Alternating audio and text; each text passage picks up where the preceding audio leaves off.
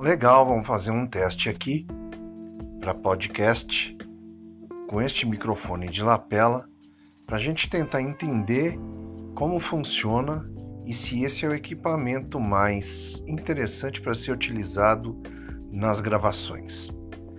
Bom, a intenção é fazer com que um convidado é, aborde o tema semanal, dando a sua opinião, fazendo um bate-papo, algo assim bem direcionado para um público que tem aí uma faixa etária entre 16 e 20 anos.